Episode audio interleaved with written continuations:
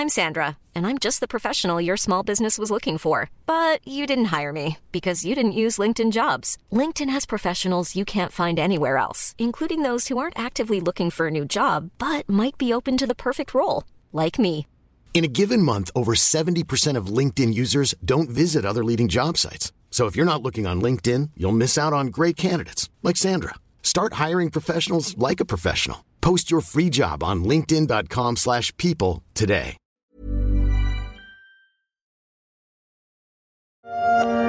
Ton avion s'envole encore vers quelle guerre? Vers quel combat? Maman, elle est partie. Une fois de plus, les enfants demanderont Pourquoi tu y vas? En 2013, Patrick Bruel rendait hommage au reporter de guerre. À la petite fille qui demande où sa mère est partie, le chanteur répond Sans elle, personne ne le saura. Le prix de chaque image et la peur de voir son nom en première page du côté des victimes. Reporter de guerre, ça ne s'improvise pas. Je suis Pierrick Fay, vous écoutez La Story, le podcast d'actualité des échos. Et aujourd'hui, on va suivre Marina Alcaraz en mission pour un stage pour les reporters de guerre. En 2021, 46 journalistes et professionnels des médias ont perdu la vie dans le monde, le plus souvent pour avoir dénoncé la corruption, la criminalité et les abus de pouvoir dans leur communauté, selon la Fédération internationale des journalistes, des chiffres en baisse. En 2013, année de la chanson de Patrick Bruel, 126 journalistes avaient ainsi été tués dans le monde, dont 33 en Syrie et en Irak. Cette année, la guerre en Ukraine pourrait bien faire gonfler le bilan des victimes parmi les membres de la presse, visés parfois sciemment par les soldats russes. Selon une enquête de Reporters sans frontières, le photoreporter ukrainien Max Levin et son accompagnateur ont été ainsi froidement exécutés par les forces russes. Informer, c'est une mission, mais on l'a vu, cela n'est pas sans danger dans certaines régions du monde, qu'il y ait ou non conflit armé. Sur Twitter, Laura Gaverio, correspondante des échos au Moyen-Orient, s'était inquiétée de l'afflux en Ukraine de jeunes journalistes souvent précaires, montés au front sans gilet pare-balles ni casque. Elle avait organisé l'acheminement en urgence de ce matériel de protection, notamment pour des confrères ukrainiens, avec l'aide de l'association EFJ Europe mais parfois, le matériel ne suffit pas.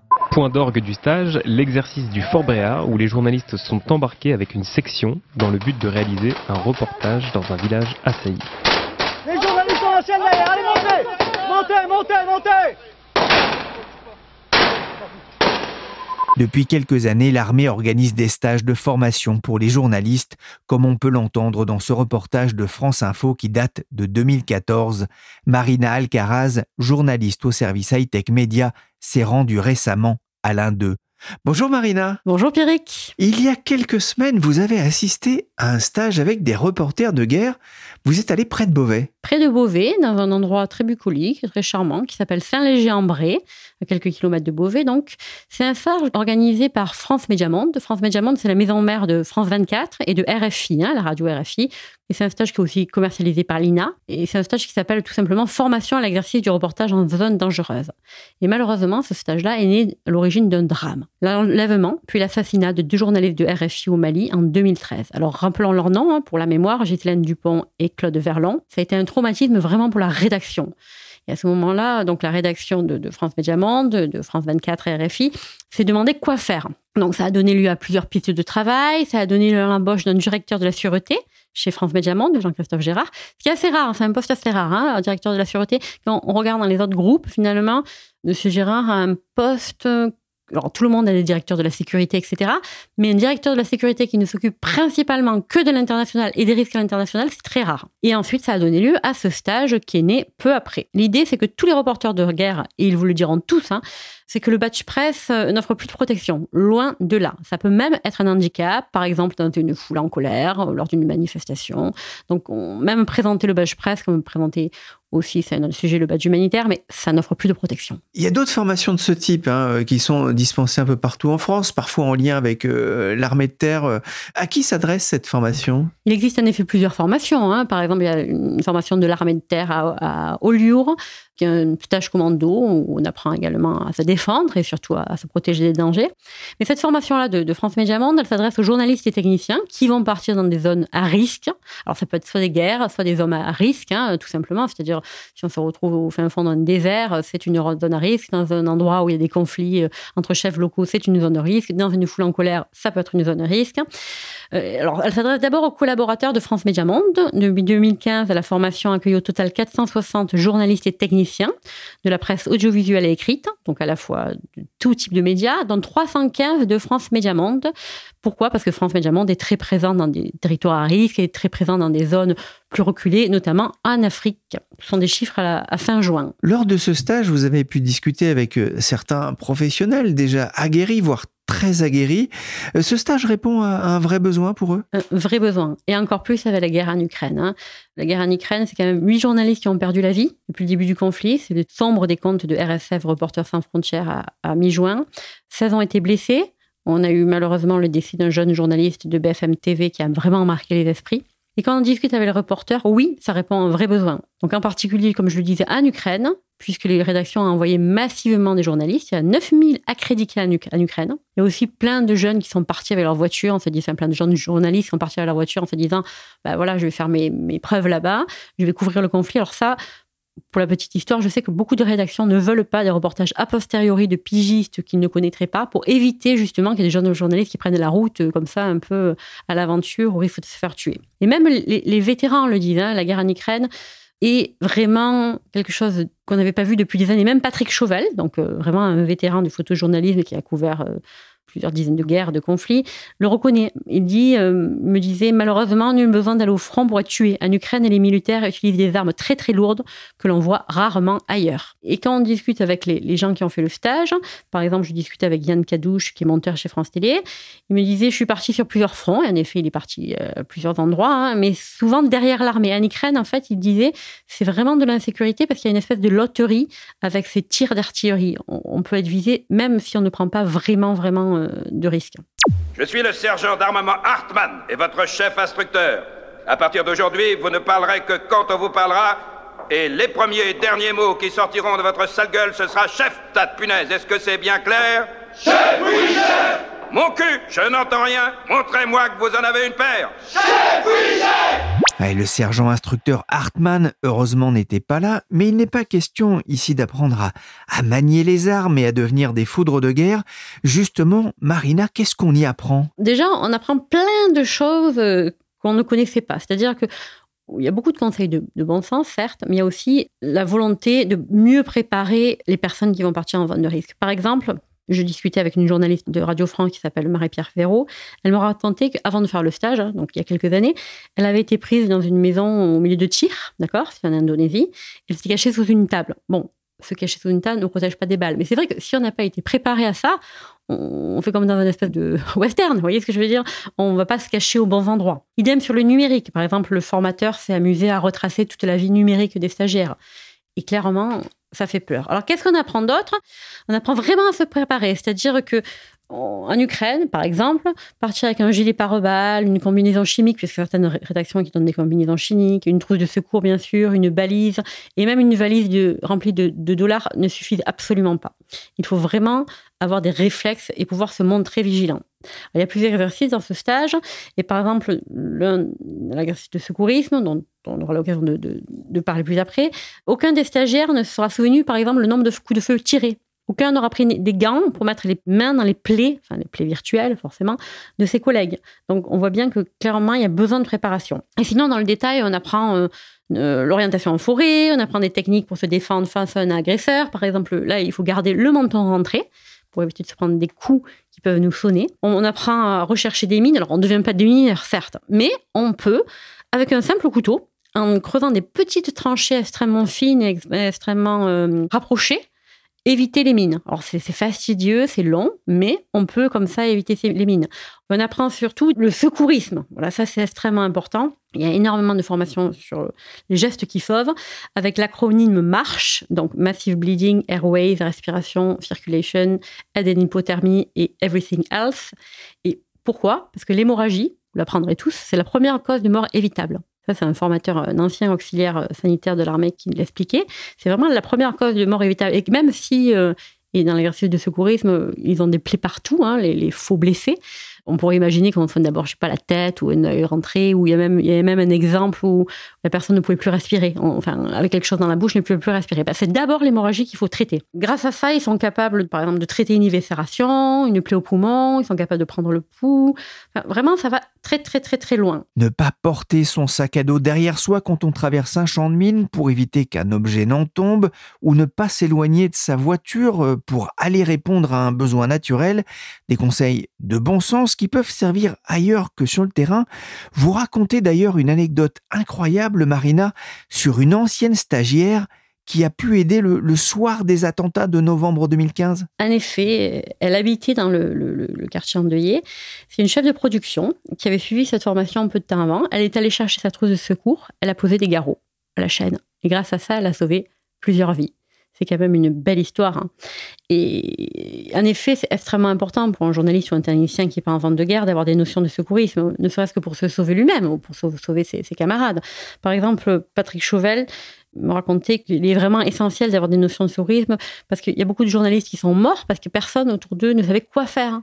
Voilà. Et lui-même, il s'est sauvé grâce à ça au Panama. Il avait une blessure au ventre et avec un morceau de chemise et une ceinture, il a réussi à compresser cette blessure au ventre en attendant les secours euh, qui sont arrivés plusieurs heures plus tard, parce que dans ces zones-là, les secours, c'est pas comme à Paris ou dans n'importe quelle ville de France. Les secours, le SAMU n'arrive pas dans les, 10-15 minutes. Il faut attendre plusieurs heures. Vous écrivez quelque chose d'intéressant hein, concernant euh, ces stages pour les reporters de guerre, c'est que vous dites on n'apprend pas à affronter le danger, mais à l'éviter. Vous avez des exemples? En effet, et ça souvent, il donne plusieurs exemples, c'est-à-dire qu'une fois que, par exemple, on est malheureusement enlevé ou une fois qu'on est molesté, c'est peut-être trop tard. C'est pas le journaliste qui va faire grand chose. Enfin, c'est pas un stage de comment dire de, kung-fu euh, au dernier degré où on apprendrait à, sécher ses interlocuteurs, d'accord? Donc c'est vraiment l'idée, c'est de repérer le, le, risque. Et par exemple, dans une agression, j'ai cité une formation sur les agressions, le formateur expliquait qu'il y avait trois étapes observation, rapprochement, action. Donc il faut vraiment essayer d'être en amont avant que l'agresseur ne passe à l'attaque, justement. Savoir repérer les canaux de communication de manière verbale ou non verbale. Savoir également le profil que l'on peut avoir en tant que profil de victime. Le formateur insistait beaucoup, il disait finalement, les agresseurs ne choisissent pas par hasard leurs victimes.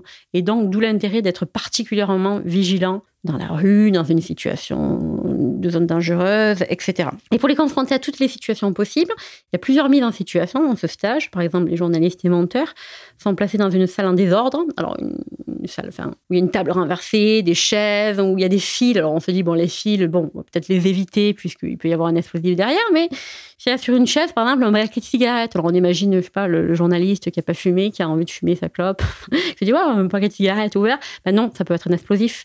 Et ça, le formateur le dit très très bien. Tout ce qui n'est pas cohérent doit éveiller. Il peut y avoir des explosifs euh, cachés. En zone dangereuse, disait-il, chaque décision peut vous amener à construire votre propre cercueil. Et malheureusement, euh, il y a des cas qui le montrent. vous expliquez aussi dans votre enquête pour les éco week que ce stage euh, doit permettre aussi de prendre conscience de, ses propres limites, c'est-à-dire? De ses limites, en effet. Hein, quelqu'un me disait, euh, par exemple, j'ai bien vu que j'aurais du mal à porter un collègue blessé parce que je n'aurais pas la force physique. Et c'est vrai que ce collègue, surtout s'il est plus corpulent que vous, c'est extrêmement difficile à le porter. Surtout, on peut imaginer ça sur les tirs de balles, etc. Donc, vraiment, on apprend ses limites. On apprend aussi tous, je les ai vus quand ils ont mis des gilets pare-balles, et pourtant certains avaient, l'habitude des gilets pare-balles, mais tous, là c'est des gilets pare-balles, dernier modèle, etc., avec un modèle particulier, c'est 10-12 kilos, euh, ils sont dit, tous dit c'est lourd, c'est extrêmement lourd. C'est prendre conscience aussi de ses propres limites sur la connaissance des pays. Et là, peut-être que je voudrais dire un petit mot sur, le fixeur, qui est un personnage central des, reporters de guerre. Alors, c'est lui qui va traduire, guider sur place, apporter son réseau de contact, voire, euh, dans certains cas, même conduire et aider à trouver les témoins. Il y a un très bon journaliste de, Charles Villa de Brut qui a fait un, très bon reportage sur les fixeurs et, je vous invite à le voir parce qu'il est intéressant. Il montre bien que ces gens-là risquent leur vie autant que les journalistes occidentaux, voire même plus, puisqu'après ils restent dans le pays. Donc, s'il y a représailles, euh, c'est eux qui risquent leur vie. Et ce sont des gens souvent de la société civile, hein, enfin, je veux dire, qui parlent la langue euh, du journaliste, des journalistes de leur pays, par exemple, mais pas seulement. hein. Par exemple, Charles Villa a raconté qu'il avait bossé avec des gens extrêmement di- différents, notamment un, un gérant de magasin de, bricolage. Puisqu'en Ukraine, en particulier, la particularité, c'est que beaucoup d'hommes ont pris les armes. Donc, il y a de moins en moins de fixeurs qui étaient là avant. Donc, euh, il y a de plus en plus de gens qui se font fixeurs. Ce qu'on comprend aussi euh, à vous lire, Marina, c'est que reporter de guerre, c'est vraiment un métier C'est un métier très, très risqué. Tous ont risqué leur vie au moins une fois. Enfin, tous ceux avec qui j'ai discuté ont risqué leur vie ou ont eu très, très peur. Il y en a certains que j'ai cités dans, ce papier des Éco Week-end, d'autres aussi. Par exemple, je pense à, à Mounia Daoudi chez RFI, qui est la chef du service éco, qui était parmi les stagiaires. Elle me racontait, par exemple, que lors d'un reportage, sa chambre d'hôtel a été fouillée. Bon, même si elle n'a pas risqué sa vie proprement dit, sa chambre d'hôtel fouillée, voilà, au sortir d'un reportage, je pense que voilà, il y a de quoi avoir extrêmement peur. Et ceux qui ont couvert plusieurs guerres, bah, eux, ils ont tous à un moment risqué leur peau, hein, clairement. Alors, je pense à Charles Villa, qui allait au Yémen en infiltration, s'il se faisait prendre, bah, voilà, je ne donne pas cher de sa peau. Euh, au Congo, face à un chef de guerre local qui avait l'air un peu fou. Enfin, j'ai vu un reportage, euh, ce reportage, bon, en l'occurrence, le chef de guerre local, je, n'aurais pas souhaité me, trouver en face de lui. Et euh, chacun euh, vraiment aussi avoir vu des collègues mourir. Par exemple, je pense à euh, Omar Waman de Radio France, qui est un reporter expérimenté, hein, qui lui se souvient d'un d'un reportage en Libye où il y avait un photographe euh, néerlandais expérimenté avec lui qui a été abattu sous ses yeux en traversant une rue. C'est-à-dire qu'ils sont partis ensemble. Lui a commencé à traverser la rue, enfin, le photographe a commencé à traverser la rue pour prendre des photos. Et lui, il est resté un peu en retrait en attendant. C'est ce qui l'a sauvé, parce qu'il a vraiment été abattu. Patrick Chauvel, lui aussi, me racontait qu'il a risqué sa peau à de nombreuses reprises. hein. Il me racontait en Tchétchénie, il s'est resté dans une cave enfermée pendant plusieurs heures, hein, sous les bombardements autour. Il se disait, bon, ben, je vais y passer, je vais y passer. euh, euh, et puis à un moment, euh, arrêt des bombardements, enfin, un apaisement des bombardements, du moins. Il a pu sortir en courant. Il me racontait, ben, malheureusement, tout le monde n'a pas eu cette chance. Et alors, ce qui est intéressant aussi à noter, même, même s'ils ont risqué tous leur vie, ils sont bien conscients que c'est un métier où on a peur. Omar Waman dit, par exemple, la peur, c'est notre assurance vie. On est extrêmement conscient qu'on risque notre peau et il faut le savoir.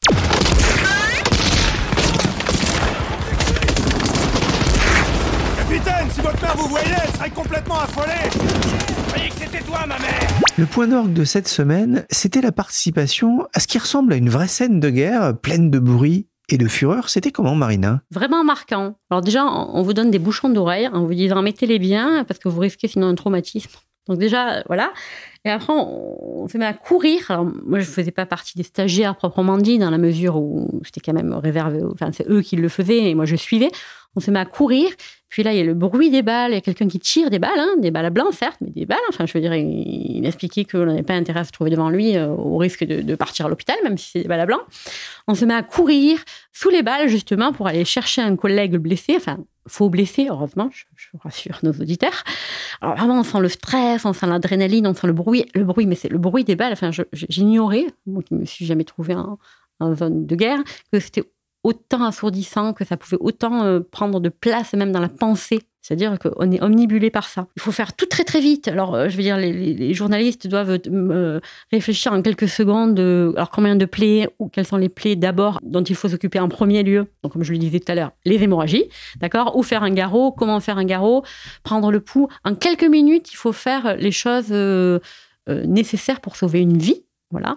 Et donc, il faut vraiment avoir beaucoup de sang-froid, malgré le bruit, malgré le stress. Et je les ai trouvés extrêmement courageux. Ça coûte cher ce stage, Marina? Alors, il est commercialisé un peu plus de 4200 euros. Chez France Média Monde, c'est moins cher puisque c'est frais à prix coûtant, cette fois. C'est moitié prix à peu près. Euh, alors, bien évidemment, c'est un peu cher pour un pigiste, hein, voilà, qui a partir seul, mais pour une rédaction, euh, bah, j'imagine que c'est un coût raisonnable pour, euh, par rapport à l'importance de la chose, mais bon, j'ai pas jugé. Et de plus en plus, de toute manière, de rédaction euh, le font dans la mesure où c'est extrêmement important de bien préparer leurs collaborateurs. Et la plupart des gens aussi à ce stage me disaient que ce serait bien que leur responsable de rédaction fasse ce stage. hein. Pas forcément pour savoir faire un garrot, etc., bien que ce soit utile pour tous, hein, mais pour mieux combattre des dangers finalement auxquels ils sont préparés. Un dernier mot, Marina, ça vous a donné envie de devenir euh, reporter de guerre? Je suis absolument pas prête. Euh, moi, je suis moi journaliste qui n'est jamais très loin de, je sais pas, de- d'une machine à café. J'ai beaucoup d'admiration pour ces gens qui risquent leur vie, hein, vraiment, leur risquent leur vie au, au quotidien. Je, je pense que je serais incapable d'avoir le sang-froid pour faire bien ce métier. J'ai posé la question à plusieurs d'entre eux, mais est-ce que vous avez des enfants? Est-ce que ça change quelque chose? En fait, tous finalement, c'était presque un non-sujet. C'est-à-dire euh, qu'ils séparaient bien leur vie personnelle, leur vie professionnelle. Ils me disaient pas je pense à mes enfants en zone de guerre ou, ce genre de choses. Et j'ai interrogé un chercheur en sciences de l'information et de la communication, Denis Ruellan, qui est auteur d'ouvrages sur les reporters de guerre, enfin vraiment un chercheur qui est spécialisé là-dedans. Et il me disait finalement ce sont des gens raisonnables, rationnels. C'est-à-dire c'est pas des têtes brûlées. Enfin, il y a des têtes brûlées, d'accord? Il existe des têtes brûlées dans ce métier-là. Mais ce sont des gens raisonnables rationnels qui cherchent à émerger en termes de carrière, qui ont le goût déjà euh, voilà, de l'aventure, mais qui cherchent vraiment à émerger de carrière tout en vivant des situations extraordinaires. Et certains sont devenus quand même accros au terrain. Ils peuvent pas s'en passer. Regardez euh, Patrick Chauvel, il a plus de 70 ans, il part toujours sur le terrain. Au moins, Marina, vous avez appris les, neuf commandements euh, du journaliste de guerre? Oui, 9, 10, enfin voilà, une dizaine de commandements qu'on peut rappeler finalement. C'est s'écouter. Je vais citer Omar Waman qui me dit la peur n'est pas honteuse. Alors, bien connaître les enjeux sécuritaires de la zone de reportage. Un impair peut être fatal. On peut pas se permettre d'arriver les mains vides en sifflotant sans avoir rien lu sur le pays, sans s'être fortement documenté, sans avoir fait des recherches, etc. Le conseil que donnent tous les pros, c'est vraiment bien se préparer. Bien se préparer en connaissant bien son itinéraire, anticiper les risques potentiels, est-ce qu'il y a des mines, pas de mines Ne pas hésiter à contacter les journalistes locaux. Hein. En général, ils répondent bien gentiment. Bien choisir son fixaire. Il faut vraiment être conscient qu'on risque sa vie chaque fois. Ensuite, il faut avoir un équipement nécessaire. Pareil, on ne part pas euh, comme si on allait euh, faire son marché ou en vacances. il faut avoir notamment une trousse de secours complète avec tout ce qu'il faut. Et en plus, Patrick Chauvel le notait, ça peut ouvrir des portes auprès des forces armées. Il me racontait que, par exemple, lui, euh, quand il avait sa trousse donc très très complète, hein, voilà, quand il arrivait, par exemple, près d'armée, finalement, il montrait ce qu'il avait. Et en général, bah, du coup, le contact se faisait beaucoup plus facilement avec les militaires, en se disant, bah voilà, c'est pas un Français qui se ramène euh, juste pour prendre des photos, euh, qui connaît rien, qu'il va falloir protéger. Non, c'est quelqu'un euh, qui sait faire. Et il me disait aussi, d'ailleurs, que souvent, il donnait un coup de main aux forces armées pour sauver les gens. Alors, comme petite main, bien évidemment, parce que c'est pas son métier. Mais il me disait que lui, n'hésitait pas à prendre des cours aussi de secourisme sur le terrain et à donner un coup de main. Ensuite, il y a plein de conseils de bon sens et, de sécurité. Par exemple, éviter d'aller sur le lieu d'un attentat tout de suite, parce qu'une deuxième explosion peut être prévue. Souvent, les attentats, enfin, dans certaines zones, les attentats se font par deux. C'est-à-dire, ça pète dans un marché et le temps que les secours arrivent, boum, ça pète une deuxième fois. C'est volontaire. Donc, il faut éviter d'être pris là-dedans si on le peut, bien évidemment. Et puis, si on éviter aussi de ne pas y être, puisqu'en tant que journaliste, il faut être, sur le terrain. Mais disons, avoir ça à l'esprit. Éviter, alors là, peut-être que Patrick Chauvel dit, c'est éviter les selfies et les posts sur les réseaux sociaux. Alors ça, c'est Patrick Chauvel, il, quand j'ai posé les questions sur les conseils qu'il donnerait, il a vraiment insisté sur ça. Il me disait, je vois trop souvent des jeunes journalistes se prendre en photo et la poster. Il me disait, on n'est pas en vacances, quoi. Euh, on n'est pas là pour draguer. En faisant cela, on signale sa position et c'est vraiment totalement inconscient. Ensuite, il y a plein d'autres conseils, comme ne pas s'approcher trop longtemps des militaires pour éviter d'être pris pour cible. Préparer toujours sa sortie, savoir toujours une solution de repli. Et ne pas hésiter à se faire aider au retour. Et là, c'est le chef du service reportage de Radio France qui nous racontait que les journalistes peuvent être profondément marqués et que donc euh, il y a un débrief, par exemple, systématique avec un psychologue, puisque pour éviter tout stress post-traumatique. Merci Marina Alcaraz, journaliste au service high-tech média des échos. On se quitte pour le plaisir avec le sergent instructeur Hartmann, l'un des personnages les plus marquants de Full Metal Jacket. Si vous ressortez de chez moi, les louloutes, si vous survivez à mon instruction, vous deviendrez une arme. Vous deviendrez un prêtre de la mort, implorant la guerre. Mais en attendant ce moment-là, vous êtes du vomi. Vous êtes le niveau zéro de la vie sur Terre. Vous n'êtes même pas humain, bande d'enfoirés. Vous n'êtes que du branleman végétatif, des paquets de merde, d'amphibiens, de la chasse Chef, oui chef. Heureusement que je suis plus cool, enfin j'espère, avec mon réalisateur Willy Gann. Est-ce que c'est toi, John Wayne Ou est-ce que c'est moi? Qui est le tordu qui a dit ça? Et avec Michel Varnet, chargé d'édition et de production de la story, le podcast des échos qui est à retrouver sur toutes les plateformes de téléchargement et de streaming de podcasts. N'hésitez pas à vous abonner et à partager vos épisodes favoris.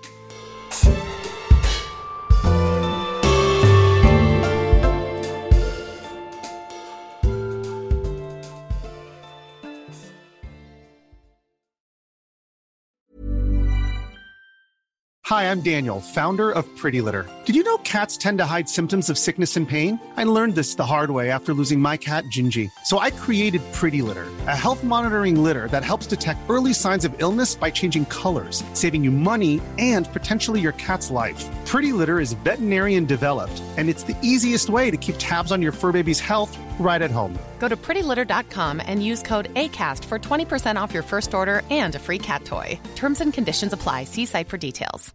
When you make decisions for your company, you look for the no brainers. And if you have a lot of mailing to do, stamps.com is the ultimate no brainer. It streamlines your processes to make your business more efficient, which makes you less busy.